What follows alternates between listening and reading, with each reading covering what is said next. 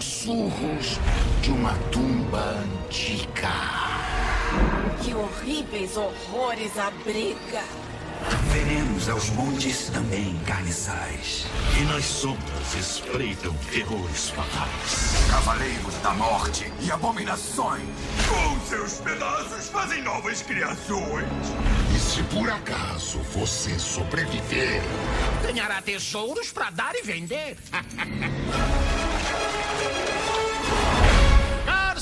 Naxxramas, uma aventura de Hearthstone.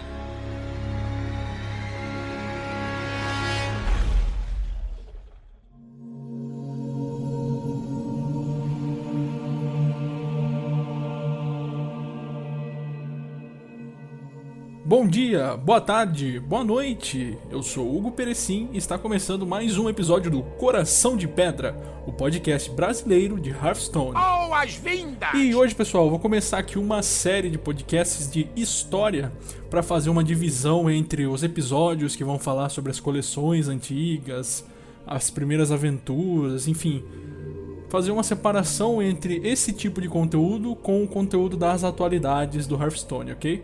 Então esse vai ser o primeiro episódio estreante aqui na, na série de histórias e a gente vai falar nada mais nada menos sobre a maldição de Naxaramas. É, isso mesmo, já tinha deixado aí para vocês no último episódio o spoiler, né, do que seria esse episódio aqui. E junto aqui comigo na taverna, mais uma vez, não temos ninguém. Ê, que beleza. Mas tudo bem, não tem problema não. Vamos só nós mesmo. Chega pra cá, porque Tá frio lá fora. Mas pelo menos aqui dentro está quente.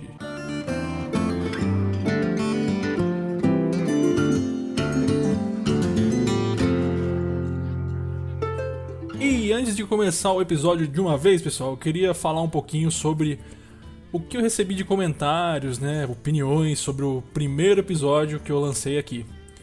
É, inclusive eu queria pedir para vocês se puderem enviar por e-mail, eu posso até inclusive criar uma sessão aqui dentro do programa para fazer uma leitura de e-mails no início, né? Alguns dos e-mails recebidos para poder apresentar para vocês, dar um feedback em relação a algumas perguntas e falar algumas sugestões também.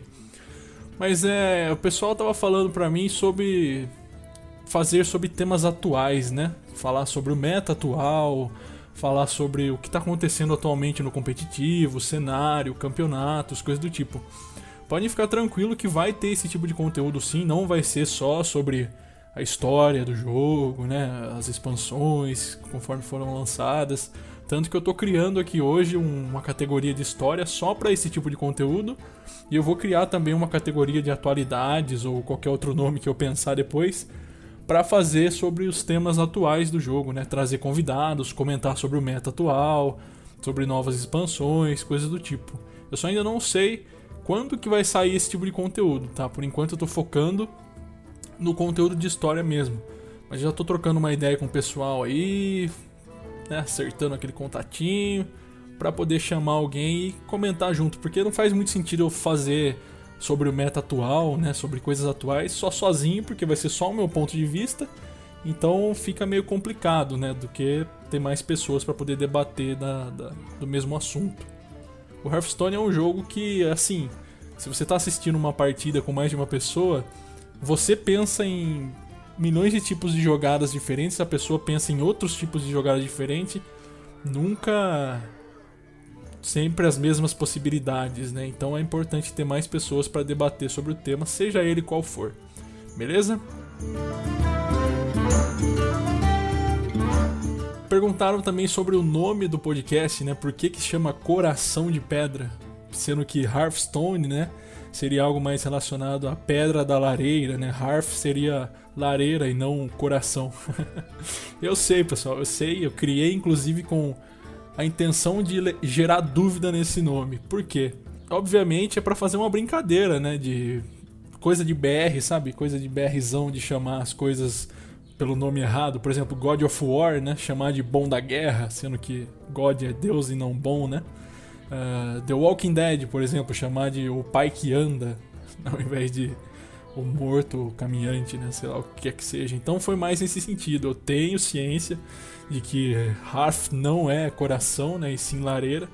Mas eu quis criar porque eu achei que ficou um nome melhor, Coração de Pedra, do que, sei lá, Lareira de Pedra. Queria agradecer aí todos os comentários que eu tive, né? Pessoas que vieram falar comigo no primeiro episódio. Os comentários são muito bem-vindos, sem sombra de dúvida. Então, eu queria pedir para vocês que se eu falar alguma coisa errada aqui durante o programa, cometer algum erro ou deixar de falar alguma coisa que vocês acham relevante falar, manda lá por e-mail coracão de pedra podcast@gmail.com que daí eu posso no próximo programa fazer uma leitura desses comentários, né? Seria como se fossem correções, né? Comentários do pessoal. E acredito que ficaria bem bacana. Beleza?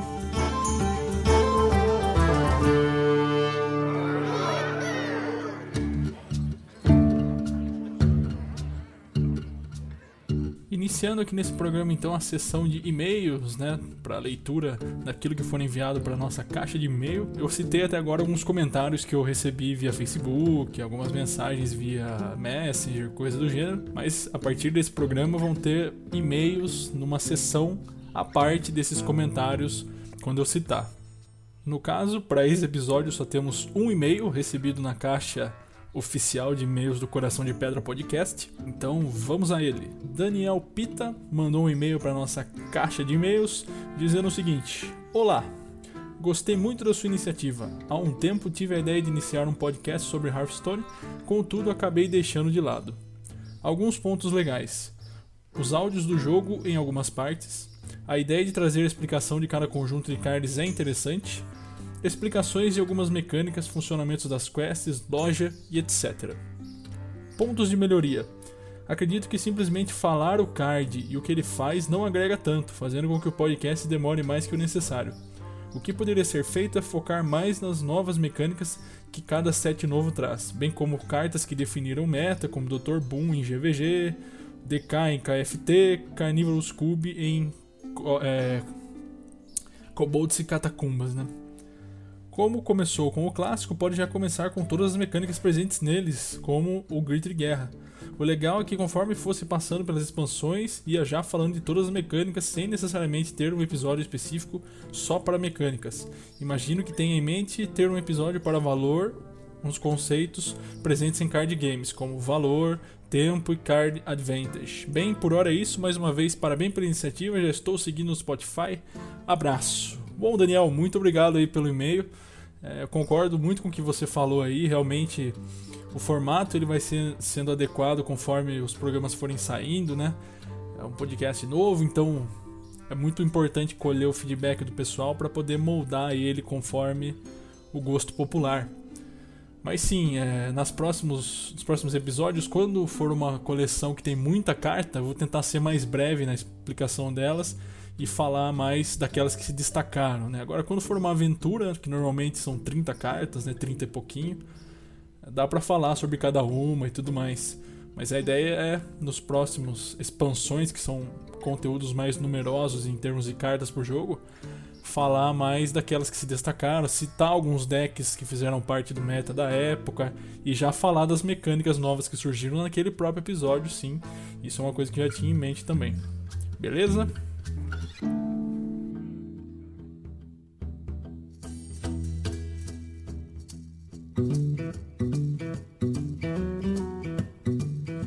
Então vamos agora, até mudando de voz para fazer a introdução desse tópico, falar sobre a maldição de Naxaramas. Como eu falei lá no final do último episódio, essa foi a primeira aventura que foi lançada por Hearthstone e era baseada naquela raid de Naxaramas de World of Warcraft. Inclusive, se eu estiver falando Naxaramas errado, tem gente que fala Nasramas ou Naxramas. Eu acostumei a falar Naxaramas. Se estiver errado aí alguém julgar necessário, pode me corrigir aí nos, nos comentários e e-mails. Mas era baseada na raid do World of Warcraft, que tem o mesmo nome e ela trouxe para Hearthstone um total de 30 novas cartas, sendo que 9 delas eram cards de classes e 21 delas neutras. A aventura ela é baseada em alas, então são 5 alas, sendo a primeira delas foi lançada em 22 de julho de 2014, é, já faz um bom tempinho aí. E na época todas as cartas você só conseguia se você fizesse a aventura. Não tinha como craftar elas, nem desencantar aquelas que você tivesse conseguido. Já hoje em dia você pode craftar as cartas sem ter que comprar a aventura, né? Na época e hoje em dia também continua o mesmo preço, cada ala custava 700 de ouro para você poder entrar nela, mas você também podia comprar um pacote com todas as alas de uma vez só, com dinheiro real daí, né? Então, se você quisesse ter a aventura inteira ali, você tinha que gastar 3.500 de ouro para conseguir comprar todas as alas. Além disso, né, das alas, de você poder liberar as cartas que foram lançadas e tudo mais, foi lançado também um novo tabuleiro para o jogo, que é baseado no, na temática de Naxaramas, né, com ovos de aranha espalhados pelo cenário, ácido pingando, caveiras, coisas do tipo. É um novo tabuleiro que chegou junto com a aventura, né? Eu acho que eu não cheguei a falar isso no primeiro programa, pessoal, mas os tabuleiros, o jogo ele tem vários tabuleiros, né, onde rola ali os duelos. E eles são interativos, por exemplo, tem uma janelinha lá no tabuleiro, se você ficar clicando em cima dela, ela vai quebrar. Tem uma fogueirinha no canto, se você ficar clicando nela, vai acender. Tudo isso para você não ficar entediado enquanto você espera o oponente jogar. Quem tem impaciência, né, pode ficar clicando ali, quebrando, fazendo as coisinhas no tabuleiro. Junto com essa aventura, chegou então esse novo tabuleiro Naxaramas, esse gratuito. Você não precisa ter a aventura para poder liberar ele e ele começar a aparecer nas suas partidas. Com o lançamento dessa aventura, não veio com ela nenhuma mecânica nova das cartas. Então, tipo, uma palavra-chave nova. Não veio nada disso. Mas foi utilizado bastante a mecânica de último suspiro nessas novas cartas lançadas, né? Então, como é uma aventura baseada em Naxramas, né? Ou Naxaramas, que tem lá a questão dos mortos-vivos e coisas do gênero, então foi bastante explorado a parte de último suspiro das cartas. Né? novas cartas vieram com o último suspiro, enfim, foi bem forte essa relação. Né? O metagame girou muito em torno do último suspiro nessa época. Falando agora sobre as alas do jogo, que eu vou detalhar cada uma delas daqui a pouquinho. Então são cinco alas que foram lançadas uma por semana. E nessas alas você tem desafios, batalhas contra chefes. Esses chefes possuem mecânicas diferentes de poder heróico, cada um tem o seu, né? jogam cartas diferenciadas, tudo para montar ali uma mecânica única para cada chefe. E aí para você conseguir destruir, ou seja, derrotar esses caras, você tinha que montar seu próprio deck com as cartas que você tem, tá? O jogo ele não te dava cartas assim, como é em algumas aventuras atuais, que você já vem o deck pronto para você lutar contra o, o chefe. Você tinha que montar ali, raciocinar como vai ser a melhor forma para você montar um deck e enfrentar os chefes.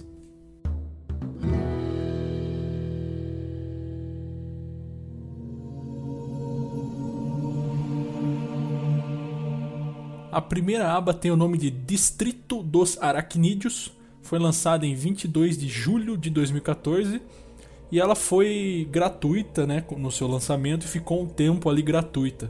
Então você não precisava comprar, gastar ali 700 de ouro para poder acessar ela. Hoje em dia você já precisa comprar. Então, tempo passou e eu sofri calado. A segunda aba se chama Distrito da Peste, lançada em 5 de agosto de 2014 a terceira, Distrito Militar, lançada em 12 de agosto de 2014. Distrito dos Constructos, lançada em 19 de agosto. E a quinta e última se chamava Covil. Se chamava não, né? Se chama. Porque ela ainda tá lá no jogo para você comprar. Covil da Serpente Gélida. Lançada no dia 19 de agosto de 2014.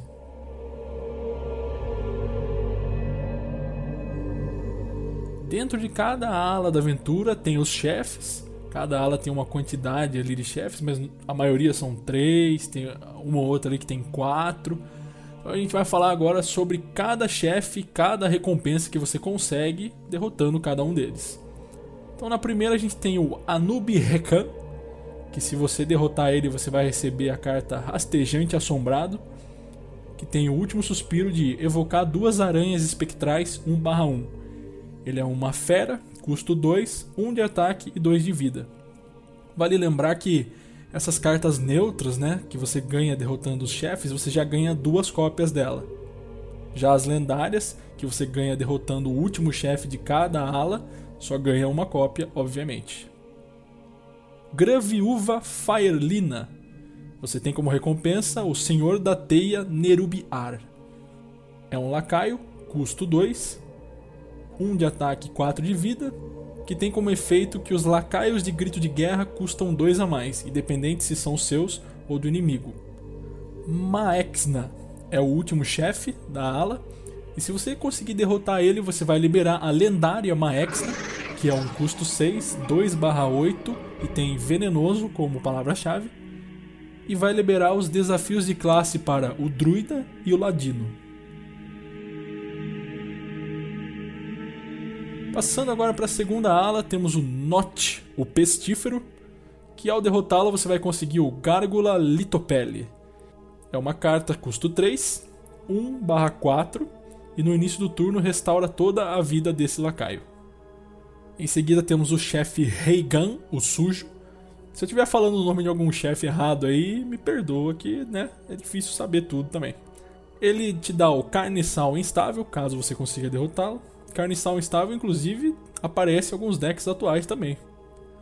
É uma carta custo 2, 1/3, provocar e último suspiro causa 1 de dano a todos os lacaios.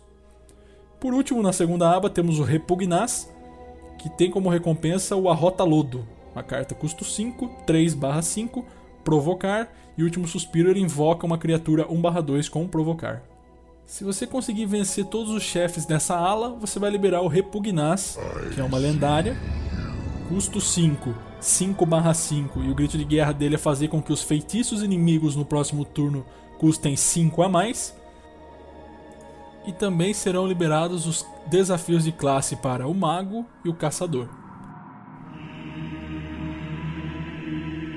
Na terceira ala temos o Instrutor Razúvio, que como recompensa ele te dá as Espadas Dançantes.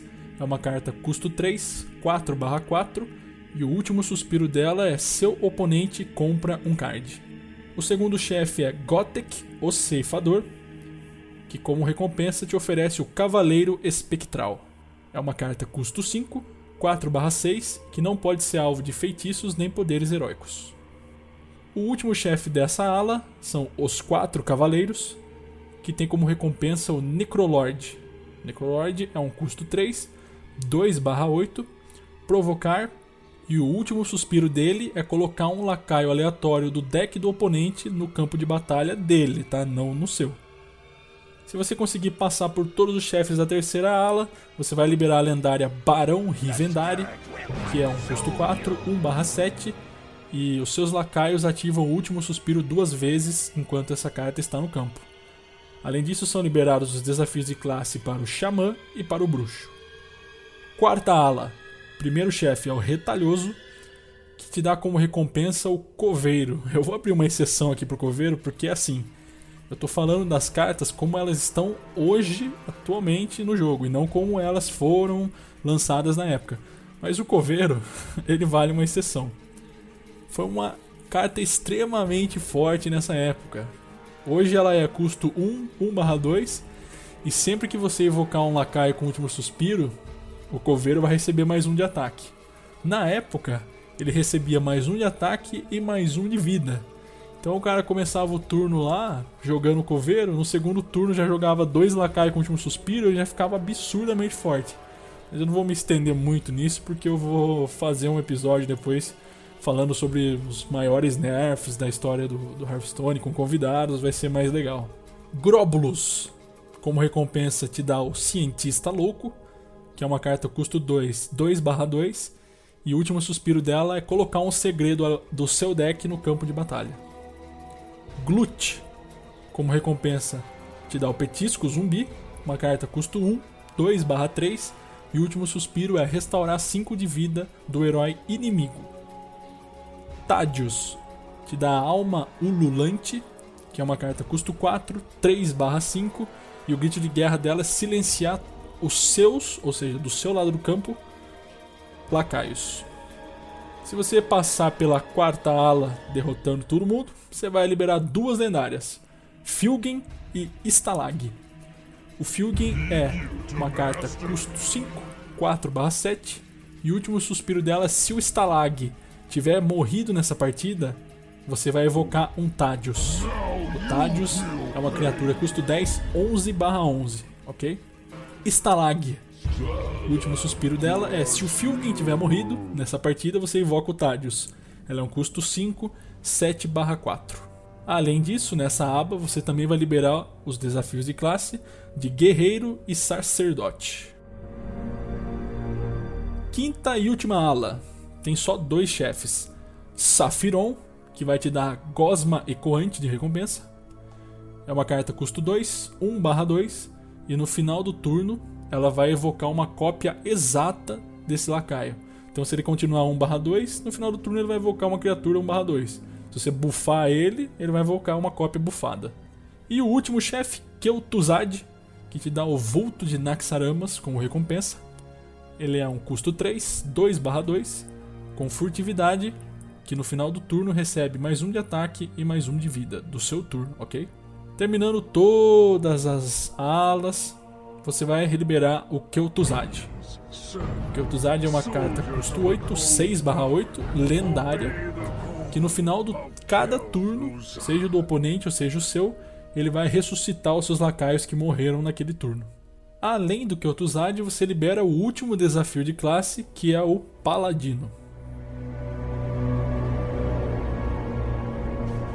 Agora vamos falar um pouquinho sobre os desafios de classes. O que são desafios de classes?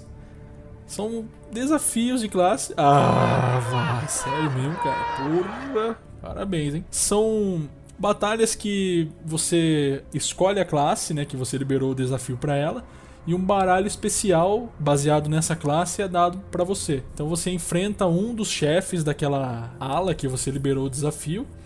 E aí no final dessa partida, se você conseguir derrotar o chefe, você vai liberar uma carta para aquela classe primeiro desafio é do druida, que ao derrotar o chefe você vai ganhar Sementes de Veneno, que é um feitiço custo 4 que destrói todos os lacaios, tanto inimigos quanto seus, e invoca alvoroços 2/2 para substituí-los.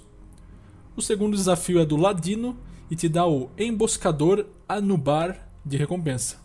É uma carta custo 4, 5/5 e o último suspiro é devolver um lacaio aliado aleatório para sua mão.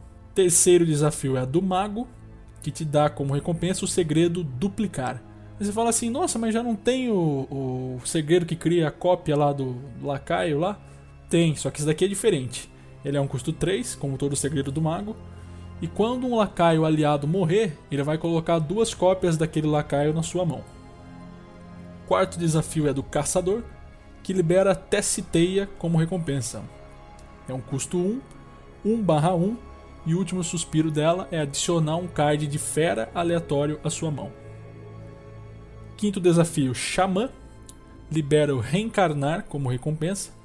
É um feitiço, custo 2, que destrói um lacaio à sua escolha e depois você ressuscita ele com a vida completa. Sexto desafio é do Bruxo, que libera o Arauto do Caos como recompensa. É uma carta custo 4, 3/4 e o último suspiro dela é colocar um demônio aleatório da sua mão no seu campo de batalha. Sétimo desafio é o do guerreiro, que vai liberar a arma Mordida da Morte. É uma arma que custa 4, tem 4 de ataque e 2 de durabilidade, e o último suspiro dela é causar 1 de dano a todos os lacaios, sejam os seus lacaios ou dos oponentes. Oitavo, Sacerdote, libera o Sectário Sombrio. É uma criatura custo 3, 3/4 e o último suspiro dela é conceder mais 3 de vida a um lacaio aliado aleatório. E o nono e último desafio do Paladino vai liberar o segredo Vingar. Vingar custa 1, como todo segredo de Paladino, e quando um dos seus lacaios morrer, você vai conceder mais 3 de ataque e mais 2 de vida a um lacaio aliado aleatório. Lembrando que os segredos só são ativados no turno do oponente, tá? Então não adianta jogar o segredo, matar lá um lacaio seu, que ele não vai ser ativado, tá? Só no turno do oponente.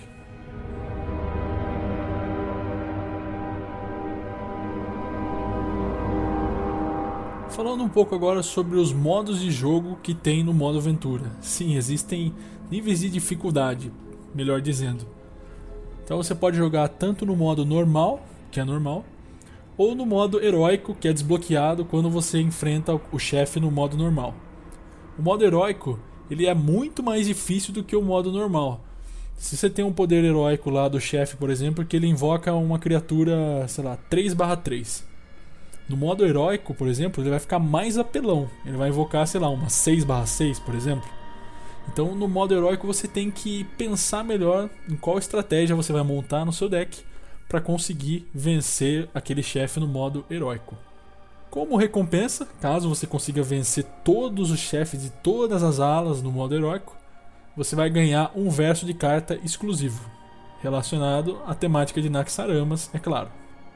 Poucos jogadores vão conseguir obter esse verso de carta aí do modo heróico, porque é realmente bem difícil, ainda mais na época, se você não era um cara que já tinha bastante domínio do jogo, já tinha bastante carta, você não ia conseguir montar um deck para conseguir vencer ali o chefe. Hoje em dia tem os guias, né?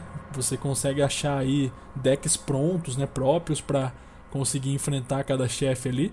Mas se você é um iniciante no jogo, vai ser bem difícil você vencer todos eles porque você não tem as cartas ainda suficientes e adequadas para cada situação ali.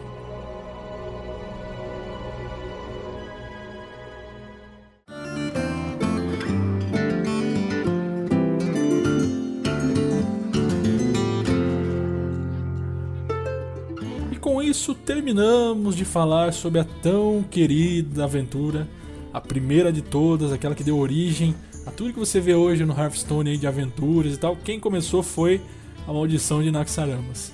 Queria agradecer pela paciência de todo mundo que escutou aqui até o final. Tanto você que é novo jogador, quanto você que é antigo. Espero que vocês tenham gostado aí do podcast.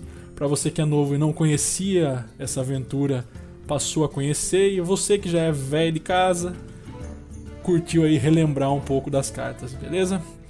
Queria deixar mais uma vez o e-mail para contato, envie aí o que vocês quiserem para esse e-mail, comentários, e-mails para eu ler no próximo episódio. Será uma honra para mim, tá? Anota aí. O e-mail é coracão de pedra podcast gmail.com seria coração de pedra podcast mas sem o C cedilha e sem o tio no A do coração, beleza? Espero vocês no próximo episódio. Eu ainda não sei dizer se vai ser um episódio de história ou se vai ser um episódio de atualidades. Mas o que eu posso adiantar para vocês é que no próximo episódio da série de história vamos falar sobre goblins versus gnomos.